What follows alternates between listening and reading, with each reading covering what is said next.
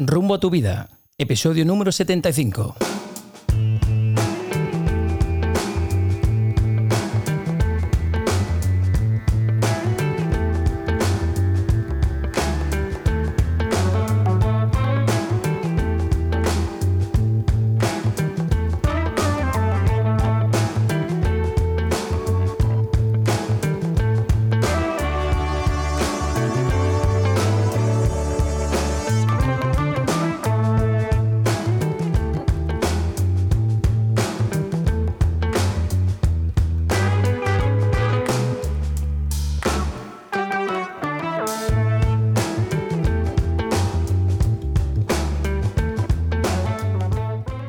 Tal amigos? Y bienvenidos a un nuevo episodio, cuarta temporada ya de Rumbo a tu vida.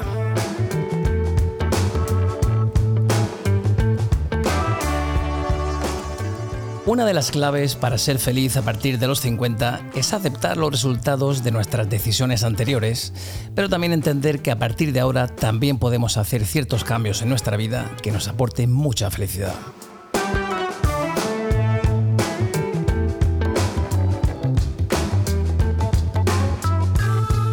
Mantenerse en contacto con el mundo y las personas que nos rodean cobra una importancia relevante. También lo es cuidar nuestro cuerpo, mente y espíritu. Ser posiblemente por primera vez desde hace muchos años la prioridad en nuestra vida. Tener nuestras finanzas bajo control nos dará tranquilidad, pero ante todo disfruta y diviértete.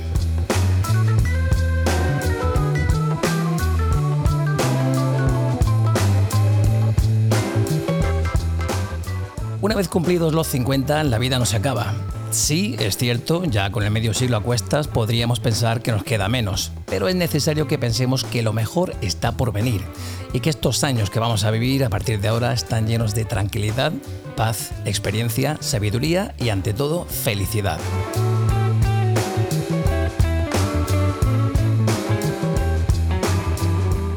¿Qué es ser mayor? Acepta tu edad y disfruta de lo que tienes y de lo que está por venir.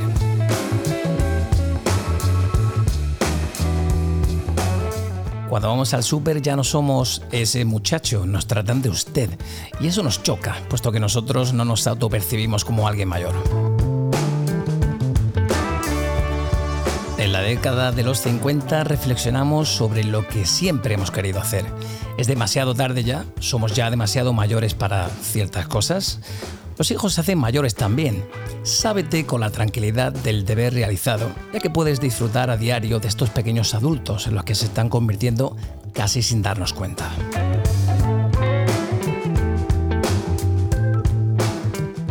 Precisamente para reflexionar sobre la vida a partir de los 50, hoy he querido invitar a Pablo, mi amigo argentino, que cumplió 51 años hace pocos días, posiblemente la voz más sexy de Boston.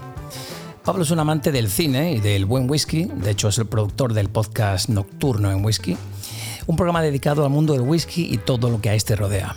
Pablo ya estuvo con nosotros en el episodio 53. Si no lo has escuchado, te recomiendo que lo hagas. No tiene desperdicio. Así que demos la bienvenida a Pablo. Pablo, bienvenido a Rumbo a tu vida. ¿Qué tal estás?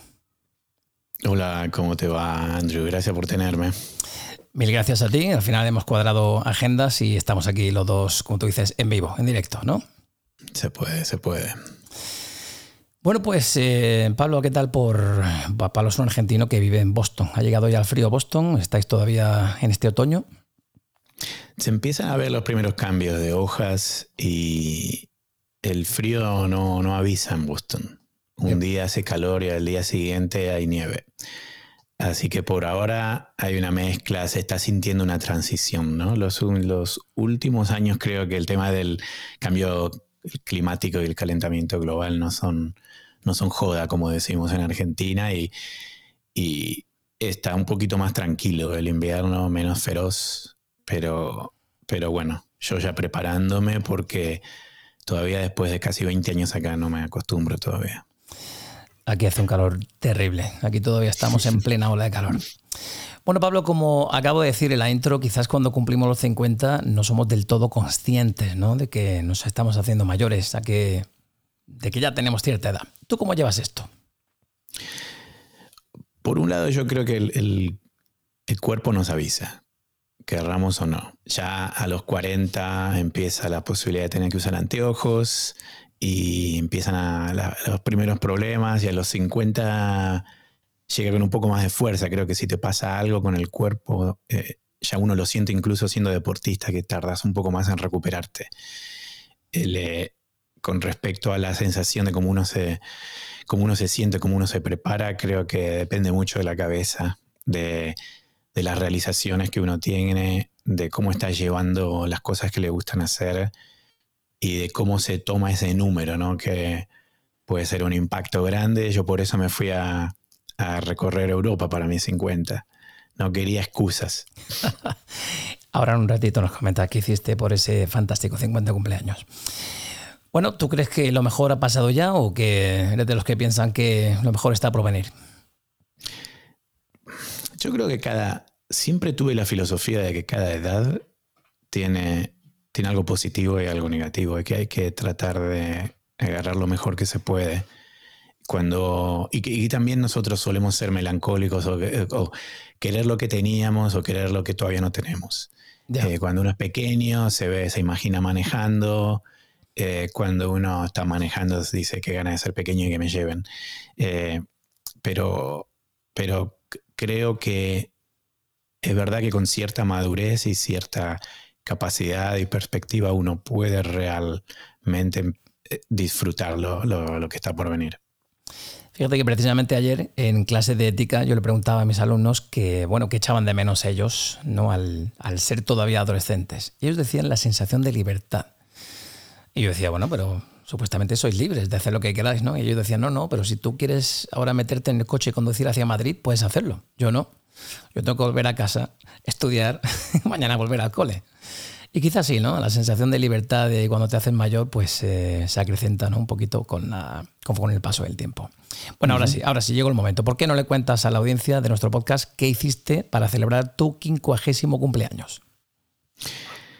Yo estoy preparando y lanzando una compañía embotelladora independiente de whisky y no tengo muy claro si con esa excusa o con la excusa de los 50 logré armar un viaje de dos semanas solo, que de hecho era la primera vez que yo me, iba de viaje solo por tanto tiempo, ¿no? Sin tener en cuenta que cuando emigré de la Argentina estuve solo, y, pero vine a Estados Unidos a estudiar y uno está dentro de, un, de una estructura, ¿no? De, una estructura educativa, de una estructura de, apoyo. Eh, y, a y al principio con la idea de que vas a volver a Argentina.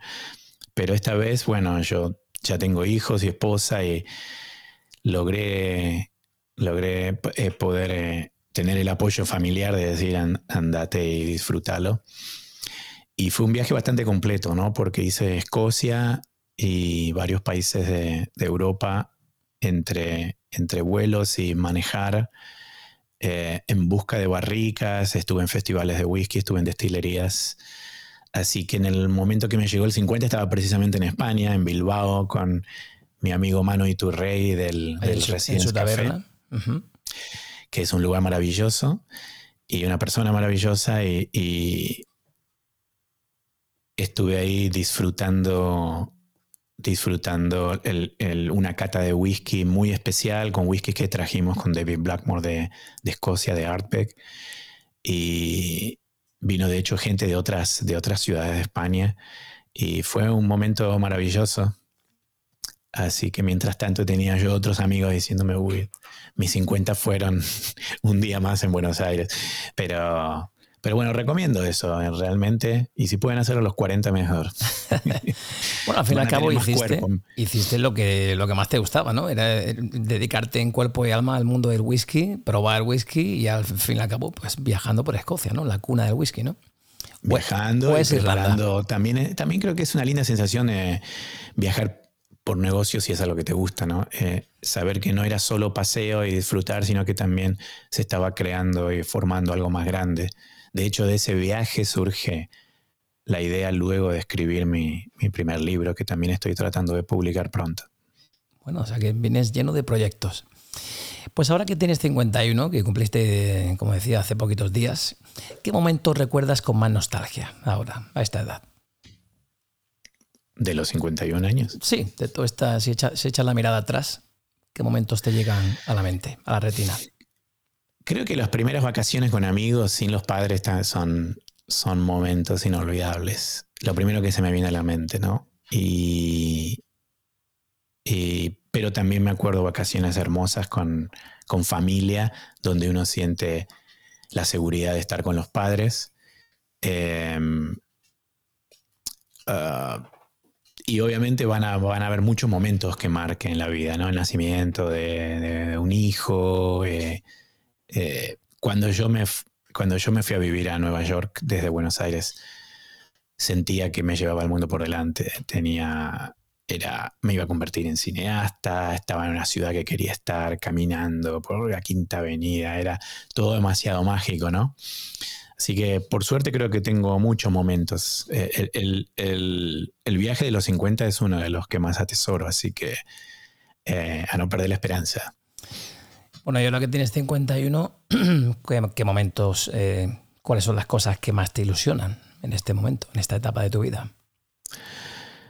Bueno, en este momento que, que se pueda publicar el libro, que se pueda realmente materializar el tema de la compañía que estoy formando, que empecé con la idea en el 2019 y justo llegó la pandemia. Y, bueno, es como que en este momento quiero que se cumpla este tema de la independencia y si no, a buscar trabajo de nuevo. O sea que también tu libro y el mundo del whisky, ¿no? Sí, quizás tus dos proyectos eh, más ilusionantes. ¿Tú crees que a esta edad han cambiado tus prioridades? ¿Tú crees que a, los 50 cambian nuestras prioridades? ¿Siguen siendo las mismas? ¿Te preocupan otras cosas ahora? ¿Das importancia a las, a las mismas cosas que antes? Bueno, tengo, tengo hijos que son eh, jóvenes adultos y hijos que son pequeños, con lo cual todavía el tema de, de preocuparse por los hijos está muy, muy fuerte, muy pendiente. Eh, también uno tiene otra visión del mundo, eh, uno se pone un poco más sensible, más, eh, tiene más comprensión y más perspectiva de lo que pasa. Eh, comentábamos ayer de, de los, los hechos terribles que se están viviendo en Israel, que se han vivido anteriormente también en Ucrania, y podemos todos los años mencionar algún conflicto y uno lo creo que por un lado te haces un poco más, más duro para que no te afecte y por el otro te afecta mucho más. Es, es, difícil de, de, comprender y de entender. Pablo, voy a aprovechar que te tengo aquí en antena, o en la gente de la radio, y te voy a poner el audio de unos cuantos amigos míos, ya cincuentones todos. Y bueno, y esta es su perspectiva de la vida a los 50. A ver qué te parece y ahora lo comentamos. Seguro. Hablamos con alguien que tiene 50 y muchos. ¿Qué es importante para ti en esta etapa de la vida? yo matizo, tengo 50 y pocos. Pues mira, la verdad es que si tengo que poner una lista eh, en una jerarquía, lo más importante, ahora mismo la cúspide está en las cosas no materiales. ¿Qué es lo que odias en este momento en la vida? Uf, pues mira, el postureo no puedo con él. No puedo el postureo. Eh, la falsedad. Eh, y soy tecnólogo, la inmediatez de la información, cómo llega, el que nadie se plantea nada, nadie critica nada, que es distinto a ser un criticón. la crítica tiene que emanar de un momento de madurez, de sentarme y, y ver cómo fluye la información, las noticias. Pero es que el mundo va demasiado deprisa. No tenemos un minuto ni para recapacitar ni lo que ocurre fuera y por supuesto lo que ocurre dentro. Y por eso a los cincuenta y tantos yo miro más dentro que fuera. Qué bueno. Y por último, en este momento de tu vida, ¿a qué le das prioridad? ¿O qué cosas dices que ahora no son prioritarias en tu vida, ahora no le das tanta importancia? Bueno, puede ser un poco egoísta. La prioridad soy yo. Ya está. Es que esto yo creo que lo resume todo. Siempre nos hemos puesto por delante. La familia. Eh, las responsabilidades, hijos, trabajo, el, el, debo, el debo, el debo. Y ahora estoy por hacer lo que quiero. Gracias. De nada, a vosotros. ¿Qué te parece, Pablo? La prioridad soy yo. Yo me quedo con ese gran titular. Bueno, el, entiendo de dónde viene y no sé si yo habré sido egoísta en mi vida, pero siempre tuve en cuenta parte de lo que yo quería hacer. Siempre eh, tuve tiempo para salir a hacer deporte, para tener mi tiempo de escritura eh, y siempre traté de darle lo mismo a mi compañera, ¿no? Eh, de decir, ok, ¿y, y, cuándo quieres tú ir al gimnasio? con lo cual, no sé si, si viene por, por alguien que ha sacrificado mucho por muchos años o, alguien que le, le, cuesta encontrar ese tiempo. Es verdad que hay momentos de tu vida donde eh, las prioridades son inevitables. Es decir, yo puedo decir que yo quiero, estas son mis horas de escribir, pero si, si el niño me está esperando en la escuela, no y tengo que ir a buscarlo, tengo que subir, subirme al auto e ir a buscarlo. Eh, con lo cual, por ese lado sí entiendo de dónde viene. Y, y me parece bien, me parece bien escuchar que alguien diga, ahora se dejan de joder, me toca a mí. Bueno, como tú bien dices, todo depende de tu momento vital. Este que hablaba era un compañero llamado Juan Pedro, papá de tres hijas, eh, una de ellas adolescentes y las otras dos ya mayores en la universidad y demás. Ahora quiero que escuches a nuestro amigo Ignacio y hace una gran reflexión sobre su momento vital. A ver qué te parece. Bueno, Andrew, te comento un poco, te doy eh, respuesta, digamos, a esas dos preguntas. La verdad es que ando un poco mal de, memoria y con muchas cosas en la cabeza y no, no sé si tengo muy, muy presentes las preguntas, pero bueno, básicamente eh, entiendo un poco el, planteamiento de, el planteamiento del podcast, entonces te, hago un poco un, resumen de lo que, de lo que me decía. Eh, bueno, yo tal como me veo a los 50 o a los 50 y algo, eh, es más una sensación, por una parte, de, serenidad, de, aplomo, de eh, quizá el haber aprendido a, relativizar las cosas que de verdad son importantes y, bueno, pues solo preocuparte de aquello que, de verdad merece la pena eh, tu preocupación y otras cosas que o bien no son tan importantes o bien sencillamente no dependen de ti y se escapan a tu control, pues a lo mejor dejarla un poquito más pasar y bueno, pues simplemente ser consciente de que, de que no puedes controlar todo, no puedes influir sobre todos los aspectos de tu vida, aunque te gustaría, pero, pero bueno, eh, la, la realidad es la que es y tus posibilidades son las que son. Y yo creo que eso lo aprendes con la edad. También veo que, los 50 o la, década de los 50 es una década en la que yo estoy ya eh, percibiendo, empezando a, sentir que estoy recogiendo frutos de lo que he sembrado. Lo veo con, mi hija, por ejemplo, cuando veo cómo, cómo van creciendo, cómo se van situando, cómo van estableciendo ya su vida eh, independiente, van estableciendo sus relaciones de pareja, sus relaciones laborales y demás. Y bueno, pues te sientes reconfortado de que todo el esfuerzo que has hecho durante estos, vamos a decir, 20 años, ¿no? Eh, de alguna manera fructifica y de alguna manera eh, te ves reflejado pues, con un cierto orgullo, una cierta alegría, una, cierta satisfacción de que ha merecido la pena ese esfuerzo de darle una educación, de darle una formación, de estar con ellos, de estar encima, de estar pendientes. Y, ya digo, creo que es momento de, recoger, de recoger esfuerzos, de recoger, perdón, eh, resultados, ¿no?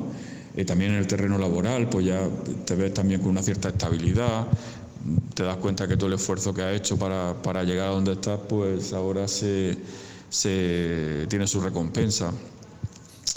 Y, bueno, pues también a nivel familiar, a nivel de pareja, bueno, pues entra en una fase distinta donde ahora ya el foco no es tanto en la crianza ¿no? de, tu hijo y la educación y las actividades y el ir para arriba y el ir para abajo, sino que ya de alguna manera puedes poner más el foco en la pareja, en, seguir construyendo una vida juntos distinta, pues ahora ya son otros los, retos y la las aficiones, o puedes retomar viejas amistades, a lo mejor gente que lleva sin verla muchos años, los vuelves a ver, vuelves a encontrarte con ellos, vuelves a, disfrutar pues, de, salir una noche por ahí ya sin, sin, la, sin el lastre de los niños, de tener que andar corriendo porque tienen sueño, porque tengo que ir a recogerlos, porque tal. Y, bueno, yo creo que es una época muy, muy placentera, muy feliz, donde todavía, bueno, pues físicamente uno tiene una, una cierta plenitud y, y, todavía le acompaña la fuerza. Así que yo, en resumen, diría que una, una época dulce y, y digna de, de, de ser disfrutada. Venga, un saludo muy fuerte. Bueno, pues aquí me quedo con muchos titulares de mi amigo Ignacio y él decía que hablando con él el otro día, decía que al final redescubres tu relación con tu pareja. Porque claro, todo hasta ese momento giraba en torno a tus hijos, la prioridad evidentemente eran tus hijos, pero de repente tus hijos crecen, se hacen mayores, empiezan a estudiar y empiezan a labrarse su propio futuro. E Ignacio decía que él redescubrió a su pareja, ¿no? Él decía que de nuevo salía a dar paseos con su pareja y a tomar algo con su pareja. Y si ese café de las 4 de la tarde se convertía en un café alargado hasta las 10 de la noche, pues no pasaba absolutamente nada. ¿Qué te parece esa reflexión que hace nuestro amigo Ignacio? Bueno, totalmente. Es el, el, famoso síndrome del nido vacío, ¿no? ¿Qué hacemos ahora? en, algunos casos sale muy bien. En algunos casos uno se da cuenta que si las bases son sólidas, eh, eh, pasa hasta disfrutar el, el silencio compartido, en otros casos el silencio va a ser incómodo. Eh, a mí siempre me llamó la atención ver a parejas eh, eh, de edad más avanzada comiendo juntos o tomando un café y siempre miraba esos que parece que los dos están mirando para lados opuestos en silencio. Digo, ¿están disfrutando o no? o ya están hartos. Claro, o no saben qué más hacer, pero por lo menos lo siguen haciendo juntos. pero creo que hay mucho por descubrir. También los 50 de ahora no son los 50 de, por ejemplo, no sé, de hace 50 años. Eh, uno se siente más joven, hay más cosas para hacer, hay más actividades. Eh, eh, si uno logra cierta, cierta salud y cuidado físico, se pueden disfrutar deportes. Justo, justo salió un artículo hace unos días, no me acuerdo dónde lo leí, pero donde se mostraba gente de 50 y pico haciendo cosas como skate o roller o patinetas y cosas que son más de niños. Y yo decía, era como el descubrimiento, ¿por qué no, no? y yo miraba la foto y decía, yo te digo, ¿por qué no? Si te caes de esa patineta, ese hueso te va a llevar un mes en vez de, en vez de 20 días. Hoy también, hoy, también hablaba con un compañero y me decía, yo con 20 años me metía a las olas a hacer surf y ya con 40 y muchos me lo pienso. Y cuando una ola me da un revolcón, ya digo, quizá quiero quedarme intacto. Bueno, yo he hablado mucho en mi podcast de mi problema de espalda. Yo hace, hace dos años tuve, tuve una hernia de disco que me dejó bastante, bastante mal. Estuve un mes con, muleta, no me podía sentar, no me podía parar, no podía caminar. Y, y bueno, aprendí a readaptarme a, a esta condición de hacer cosas con pesas o corriendo a hacer natación, eh, no me quiero quedar quieto. Eh, simplemente utilizando menos impacto. Es, eh, hay que saber adaptarse a cosas que de repente a mí yo odiaba natación. La, idea de que en invierno tenía que llegar a un gimnasio con, con campera de nieve y sacarme todo 10 minutos y nudarme y, y meterme en el agua que tal vez está fría y después hacer todo el, el sentido eh, reverso hasta llegar a mi casa, decía, ni loco. Prefiero ponerme tres, cuatro capas y salir a correr. Y hoy en día es diferente. Hoy en día es como, eh, me encanta estar en el agua y, es lo que me sigue sin, haciendo sentir bien, manteniendo en forma, manteniendo, estando en forma. Eh, hasta hay gente que usa la, natación como para meditar, para ir al mismo ritmo y de vuelta y con el mismo sonido, pensando. Con lo cual creo que readaptarse y entender las limitaciones que tenemos y las cosas que podemos hacer que antes no podíamos es, es el desafío de a partir de los 50. Al fin y al cabo se trata de, escuchar un poco tu cuerpo, ¿no? Yo, por ejemplo, esta mañana me desperté a las cinco y media, ojos abiertos, sin alarma, sin nada. Siempre me levanto a las 6. Y mi rutina suele consistir en levantarme a las 6, desayunar, afeitarme, vestirme, preparar la bolsa de deporte e irme al gimnasio a las 7 de la mañana. Y a las 7 de la mañana estamos una panda de 40 locos allí en la puerta del gimnasio. y nos metemos adentro, eh, hacemos ejercicio. Yo solo, bueno, ahora estoy combinando ejercicio de fuerza con cardio, tres días fuerza, tres días cardio, y luego me voy a trabajar. Y claro, ya te vas con las pilas puestas. ¿Tú qué, qué ejercicio físico sueles hacer? ¿Cuál es tu rutina? ¿Cómo te cuidas? Bueno, yo estoy en proceso de recuperación todavía del problema de mi espalda. es un problema que está vigente, que es a fe de una operación. Y, prácticamente estoy cambiando todo lo que tenía impacto, reemplazándolo por poco impacto. Con lo cual es eh, natación y bicicleta y un, poco de gimnasio, pero, pero supervisado. El tengo, justamente estoy por, em, por, empezar un programa acá medio novedoso en, con pesas, pero, pero supervisado en un hospital pero principalmente la, natación y la bicicleta es lo que me está manteniendo activo y, con, poco impacto en la espalda, en la espalda principalmente. ¿Con qué frecuencia sueles, hacerlo? ¿Cómo? ¿Con qué frecuencia entrenas? Tres, cuatro veces por semana. Tres, cuatro días, muy bien. Y, y también tengo un perro que trato de una vez por día sacarlo por una hora. Ahí está el cardio del día, ¿no? Totalmente. El perro es importante también para la cabeza. El otro día, justo cuando, cuando el, sábado que amanecimos con el, con el ataque en Israel, eh, terminé de devorarme las noticias con un nudo en el pecho y dije, me lo llevo al perro.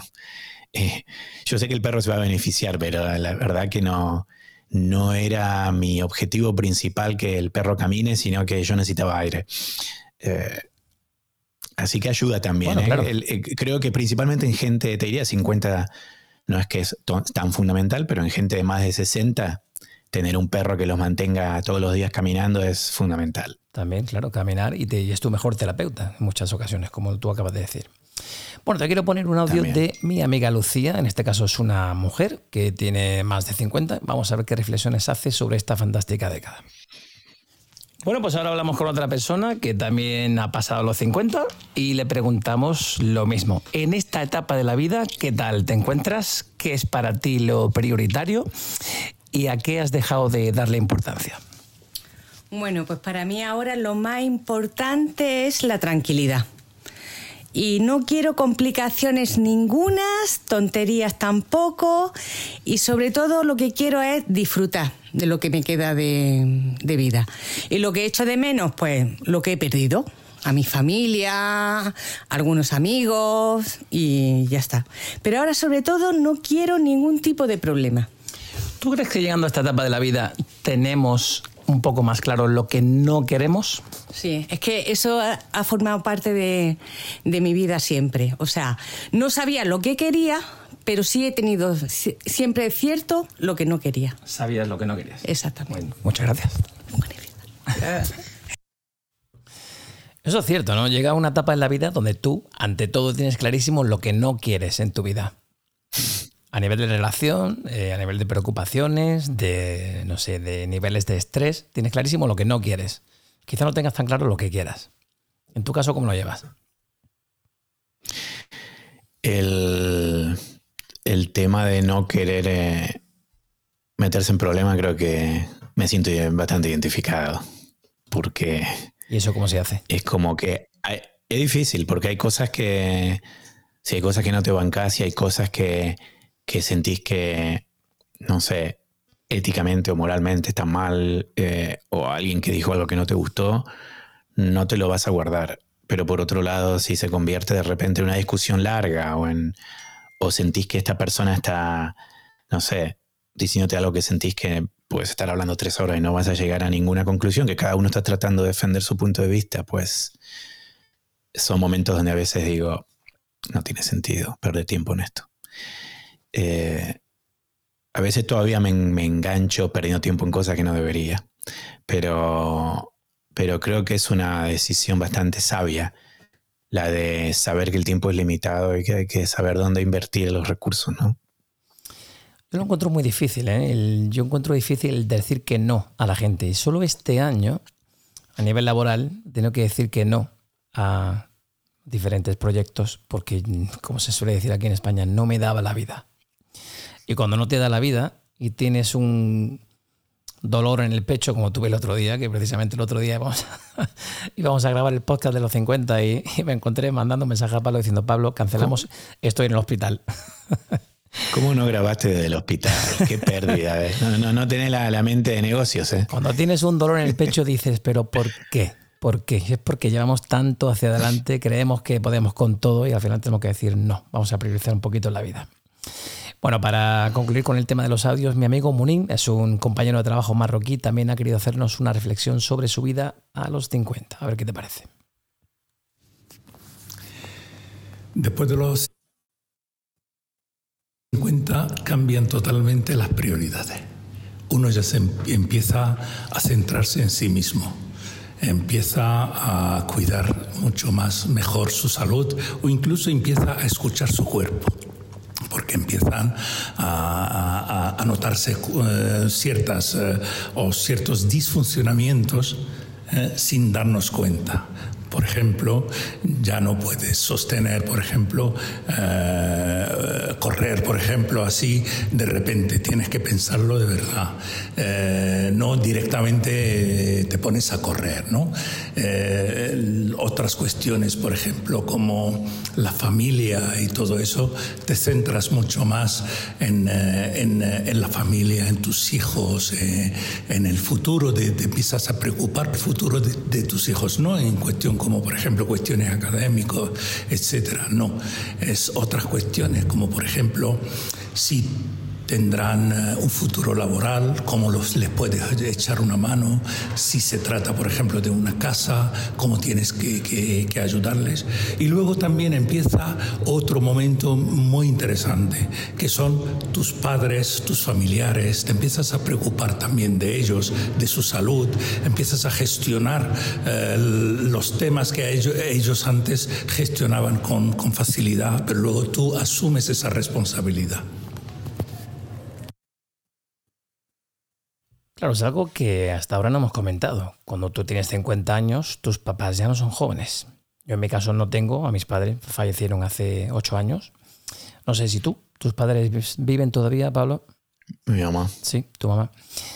Eh, bueno, tus padres llegan a una edad considerable y ya como se suele decir aquí en España, cuando no es una cosa es otra y esto es como los coches, ¿no? Cuando no falla una cosa, falla de acá. Y tienes también que encargarte un poco de ellos, ¿no? El círculo se va cerrando, ¿no? Es, interesante, primero hablamos de los hijos y después de los padres. bueno, obviamente también es el ciclo de la vida, ¿no? Eh, eh, creo que estas son cosas que van llegando, ¿no?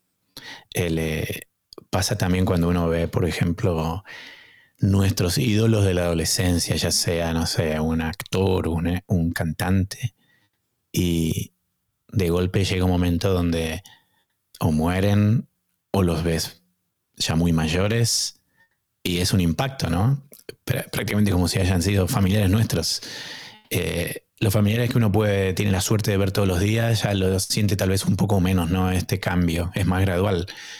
Eh, a mí me pasa cuando voy, he estado un par de años sin ir a Argentina y al volver, obviamente va a haber gente que va a decir, wow, eh, tenés el pelo más blanco que hace cuatro años. o vos vas a decir, wow, este tío mío se lo nota más viejo. Eh, es el ciclo de la vida, ¿no? Creo que, creo que uno tiene que aprender a, manejar esas cosas, pero una cosa es la teoría, otra cosa es la práctica. Eh, nadie creo que está preparado para la muerte de un ser querido. Y, bueno, esto es algo que no es fácil, que va llegando también y es, es, algo lo que, se aprende en el camino. Es ley de vida, ¿no? Nosotros nos hacemos mayores, nuestros papás también se hacen mayores, nuestros hijos también. Es el círculo de la vida. Llegados a los 50, Pablo, ¿tú crees que ya es demasiado tarde? Pues como yo decía, la intro para ciertas cosas. Con la edad que tú tienes, ¿por qué te vas a poner ahora a hacer esto? Vamos a encontrar cosas que sí. Eh, en, el, en lo que es más inspiracional y en tratar de, de cumplir cosas que nunca pudiste hacer, eh, empezar una nueva carrera. Eh, obviamente va a haber limitaciones, ¿no? O sea, conociendo esas limitaciones, nunca es tarde para, para hacer una clase de teatro, para empezar, a, para empezar con ciertas pasiones. Eh, sí puede ser tarde para cosas que no te da el cuerpo, por ejemplo, ser un jugador de fútbol profesional, que ya a los 30 es viejo. Eh, puede ser tarde para, para iniciar ciertas cosas, pero creo que uno se conocen, se conocen historias de vida de alguien que a los 60 o 70 se enamoró, eh, que, cambió, que, se independizó, que, empezó a trabajar en algo, que empezó a aprender algo. Con lo cual, siempre y cuando sepamos nuestras limitaciones y tengamos, eh, no tengamos expectativas falsas, creo que no, no es tarde. ¿Te arrepientes de algo?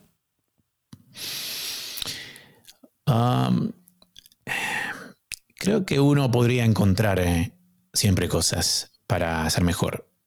¿no? Si no, eh, tuviste mucha suerte en tu vida.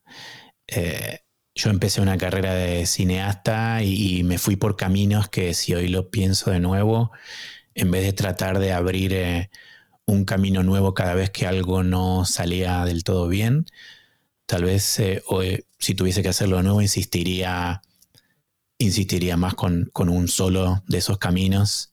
Eh, yo he escrito, eh, lo pongo en la introducción de mi libro, ¿no? que yo tengo eh, cinco guiones, tres novelas y ninguna publicada, ¿no? Y tal vez hubiese sido mejor insistir con uno solo hasta el final, no lo sé. posiblemente sí, hoy en día es donde estoy.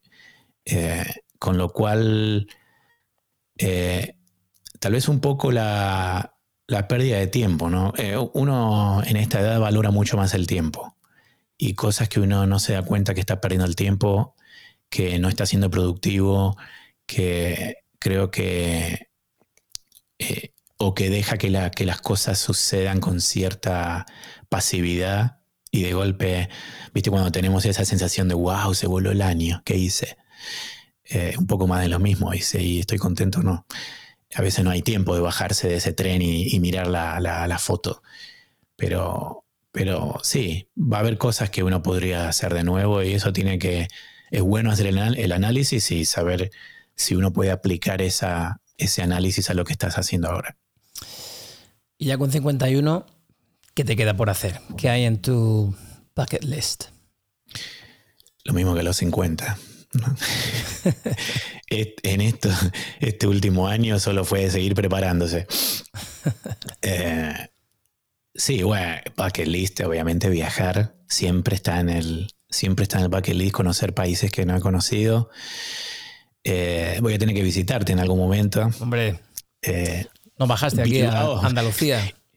Incluso Bilbao, el otro, día. menos de 24 horas. Bilbao, claro, pero Bilbao está en la otra punta, en el norte. no, no, pero digo, Puedo decir que conocí Bilbao, pero llegué, llegué un mediodía. Estuviste dos días, ¿no? En Bilbao, dos días. No, menos de un día. Menos de un día. Eh, eh, aterrizamos a la mañana, al mediodía tuvimos un almuerzo, a la tarde dormimos una pequeña siesta porque no habíamos dormido en el aeropuerto. A la noche fue el evento y, después a, dormir porque la mañana siguiente me iba a París. Es decir, no me puedo quejar, fue un momento maravilloso, pero pero de Bilbao vi muy poco. Eh, así que bueno, Bucket List siempre es, eh, siempre es eh, viajar y creo que todo mi, todo lo que yo le puse a cine, a guiones, a escritura de, de cuentos, novela, que está ahí en el cajón, no es lo mismo que estar encajonado, no es lo mismo que esté en el tacho de basura. creo que sí, en algún momento el tema del cine o de la novela es una fantasía que sigue, que sigue fuerte, ¿no? Vamos a ver cómo me siento al publicar el libro de Whisky, que es un libro muy personal que más allá que uno puede aprender, también eh, cuento un poco mi historia de vida. ¿Y para cuándo Eso me va a hacer sentir, eh, me va a hacer sentir bien, me imagino, a nivel eh, creatividad. Seguro que sí. ¿Para cuándo sale ese libro, Pablo? ¿Cuándo lo podremos comprar? En los, próximos meses está saliendo. meses. Tengo una invitación a un festival a presentarlo, así que más vale que esté listo, si no me cuelgan. Pablo, ¿a qué edad crees tú que somos más conscientes de que, no sé, conforme cumplimos años vamos adquiriendo más experiencia y por lo tanto más sabiduría? Siempre. siempre. Eh, veintipico de años puede ser un momento donde uno habla con, lee, donde uno puede, se, pone a opinar sobre política, donde uno le discute a los padres con, con más capacidad. Eh, y cada año depende de uno aprender más, ser más humilde, creérsela menos. Y como decía mi abuelo, el, saber no ocupa espacio en la cabeza. Con lo cual, eh, con lo cual eh, obviamente uno a los 50 puede hablar también desde la voz de la, de la experiencia, del punto de vista de yo ya viví esto, cuidado. No hagas lo mismo que hice yo. O te lo digo por experiencia, es algo que nuestros hijos cada vez lo escuchan más, ¿no? Sí.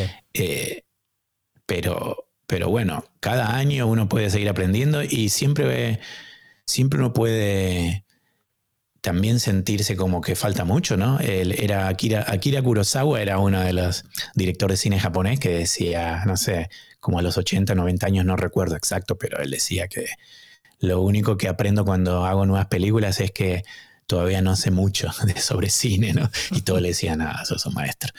Pero sí, siempre, hay tiempo, pero te diría que cuando lo, que hoy se considera un joven adulto, eh, creo que hay que eh, tomarlo con respeto, ¿no? Que, cosas de las que dicen gente de veinte y pico es... Eh, eh, tenemos mucho para aprender de ellos. Claro, precisamente lo digo yo que lo digo yo que no le hago caso a mi hijo de 20 años, ¿no? una cosa es lo que dices y otra cosa es lo que haces. Mi hijo tiene 18, ahora acaba de cumplir 18 años, ya es mayor de edad. El otro día reflexionaba un poco con él y yo decía, madre mía, ahora, ahora con 50 soy consciente de las tonterías que yo hacía y decía cuando yo tenía poco más años que tú, con 20 años en la universidad. Yo pensaba que yo podía hablar de política, de religión, de economía, de mundo, de idiomas. Y cuánto, cuánto me quedaba por aprender. Y ahora, y ahora lo ves. Ahora con 50 lo veo. Pero antes no lo veía, antes yo pensaba que lo sabía todo. En fin, te da cierto vértigo, Pablo, ver cómo todos, como tú dices, tus hijos, tu familia, todos a tu alrededor también van creciendo y, cumpliendo años. Yo creo que es un, ese el paso del tiempo es inevitable y el paso del tiempo es algo que uno puede decidir eh, o asustarse o actuar. Y me parece que es fundamental tratar de actuar, tratar de no conformarse con lo que uno tiene, tratar de ah, cumplir uno de los sueños, tratar de, y si es algo muy grande, probar con algo más pequeño, pero animarse, ¿no? Cuando fue la pandemia y yo empecé con el blog y el podcast, eh, a mí me hizo muy bien, hay gente que lo escuchaba que sé que le hizo bien, y sentí una especie de realización cuando el mundo estaba frenado y asustado. Y creo que a vos te habrá pasado algo parecido porque también empezaste más o menos al mismo, al mismo tiempo que yo. De hecho, me, me encanta ver el, estaba mirando recién que tu, el nombre de tu usuario dice 2020, ¿no? Y digo, wow, ya pasaron tres años. Eh, y, sí, da miedo el paso del tiempo, eh, la, vida es eh, finita, pero creo que hay que saber saber adaptarse y tratar de buscar algo que te dé satisfacción personal, ¿no? Esta cosa que decía tu amigo de ahora yo soy la, un poco más la prioridad. Eh, sin descuidar lo que tenés alrededor, sin descuidar responsabilidades, sin descuidar que puedes tener un trabajo que no te gusta, sin descuidar que puedes estar con un tema de salud que es inevitable. Todo eso pasa, ¿no? Y hablabas vos también de cuidar de un padre o de un hijo que todavía es pequeño, pero creo que hay que saber hacerse un espacio de, realización personal como para no tenerle miedo a lo que viene. Lo que tú bien lo has dicho, ¿no? Al final eh, lo inteligente es adaptarse a la circunstancia en todo momento, a la edad que tienes, al medio que tienes, a dónde vives, a las posibilidades que tienes, etc. Antes comentabas que te cuidabas a nivel físico, hacías algo de bicicleta, caminas, también haces natación. Te cuidas también, porque en este podcast enfatizamos mucho el cuidado a nivel físico, mental y espiritual. ¿Qué sueles hacer para tener todo un poquito ahí bajo control? Eh, yo soy judío, me crié judío. La comunidad argentina judía es una de las eh, más grandes del mundo, debe estar cuarta o quinta. Y, y bueno, sigo practicando la religión, eh, celebro el Shabbat los, viernes de noche con la familia. Eh, una, vez un, una vez un médico me, que era también judío me dijo, uno de los buenos inventos de la religión judía es que el séptimo día se descansa, ¿no? No solo mentalmente, sino corporalmente. Y esta cosa de desenchufarse, trato de no mirar el WhatsApp por un, por un día, eh, de no meterme en la vorágine de redes sociales. Eh, creo que eso ayuda mucho a, aclarar la mente. Eh, cada uno tiene sus creencias, ya sea rezar o hacer meditación o yoga o tener un momento para realmente escuchar a tu mente o, callar a tu mente o que, haya un momento de reflexión creo que es importante. Eh, te vas a encontrar también con cosas eh, muy difíciles. Eh, yo mencionaba la religión judía, de, esas eh, no sé, cerca de 300.000 judíos que alguna vez estuvieron en Argentina, hoy en día hay cerca de 100.000 en Israel que están pasando un momento horrendo y, esas cosas te, golpean muy fuerte. Me imagino que pasa también con otras religiones, con otras creencias. Hay, hay momentos donde, donde uno sufre, y momentos donde uno trata de encontrar explicación a las cosas eh, tan atroces que a veces vivimos. Pero creo que dentro de todo, yo sin ser un practicante que te diga muy eh, ortodoxo o, o que pone a la religión como una prioridad, sí hay un momento de la, de la semana donde trato de tomármelo como, y que mi familia también lo haga, como una práctica de, de parar la máquina, agradecer, pedir, de todo un poco. Yo creo que hoy en día es fundamental, ¿no? No estar dentro de la vorágine en la que vivimos continuamente, ¿no? De trabajo, casa, hijos, responsabilidades continuas, ¿no? Eso que tú dices me gusta, ¿no? Eso de decir, bueno, desconecto un día a la semana. Doy fe de ello porque te he enviado no sé cuántos mensajes y al final, bueno, tardaban en llegar, pero aquí estamos. A esta edad, Pablo, a 51 años de edad, ¿qué te quita el sueño?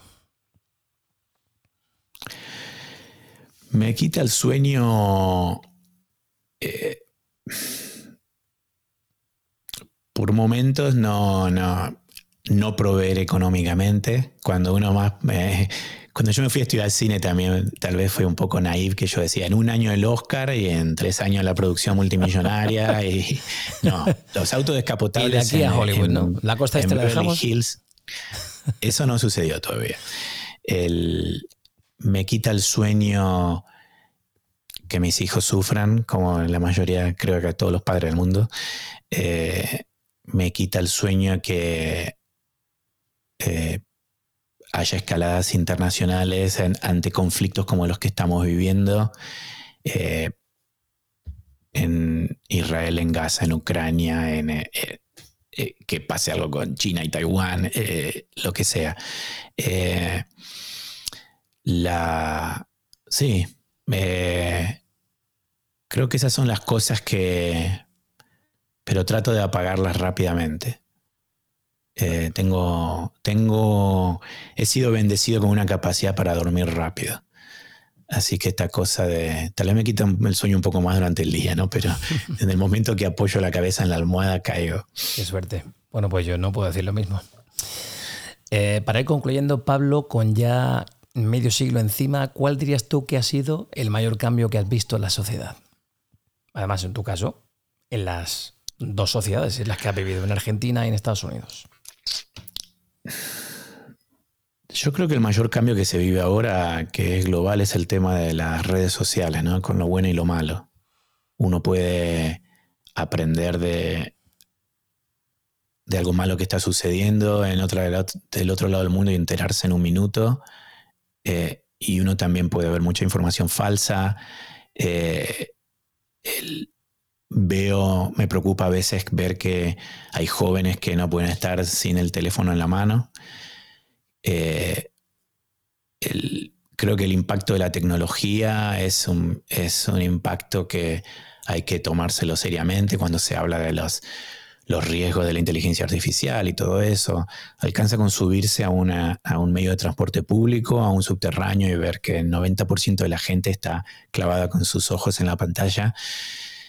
Eh, esas cosas a mí me, eh, me parece que son un impacto muy grande, que llegaron para quedarse y que van a tener eh, un impacto positivo, pero también pueden tener un impacto muy negativo, ¿no? No sé si los jóvenes tienen la vida social que tenía yo de joven, de, verse cara a cara todo el día. yo no tuve teléfono hasta los 20 años, 20 y pico de años de celular. Y, y hoy en día lo, eh, veo que tengo un hijo de 12 años que tal vez es uno de los pocos que a los 12 no tiene celular. Eh, es, una, es un cambio muy grande ese. Y ese es un impacto que va a haber que saber medirlo e insistir con, con que las eh, actividades desconectadas tengan un valor importante.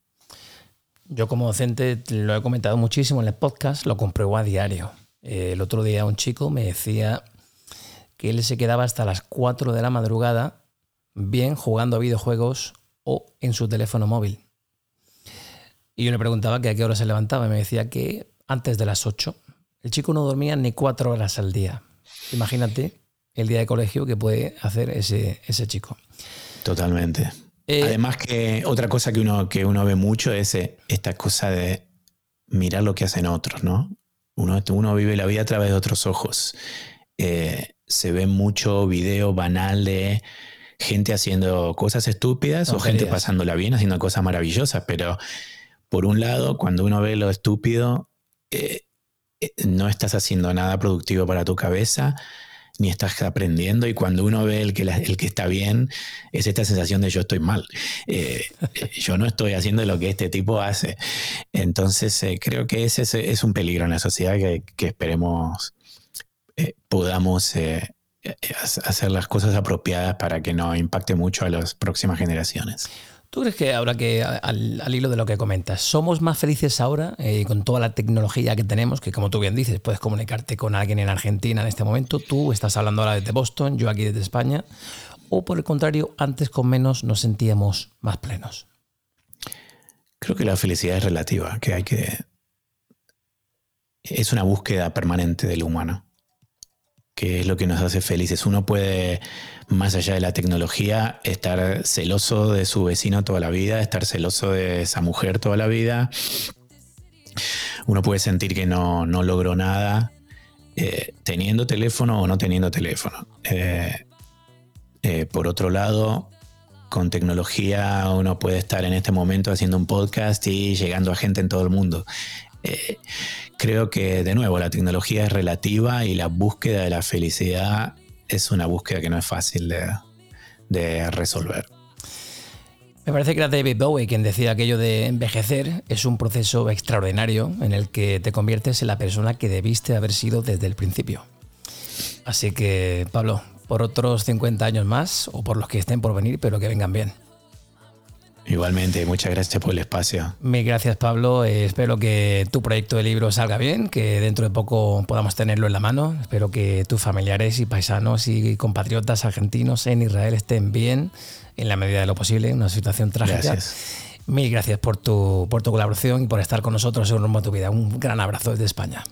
Y como le digo a mis invitados a mi podcast, eh, la próxima en persona. Muy bien. Salud y nos vemos pronto.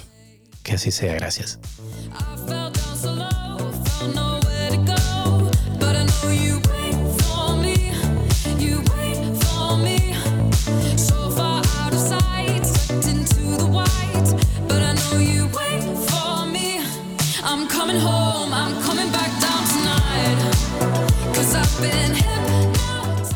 Pues ahí tenéis un nuevo episodio, en este caso con Pablo, nocturno en whisky, catador itinerante, como le queráis llamar, un gran tipo de Argentina a Boston y de Boston aquí a las ondas, a vuestro oído.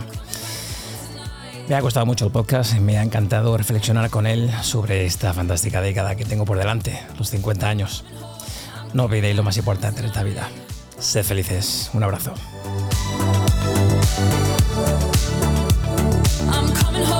I'm coming back down tonight.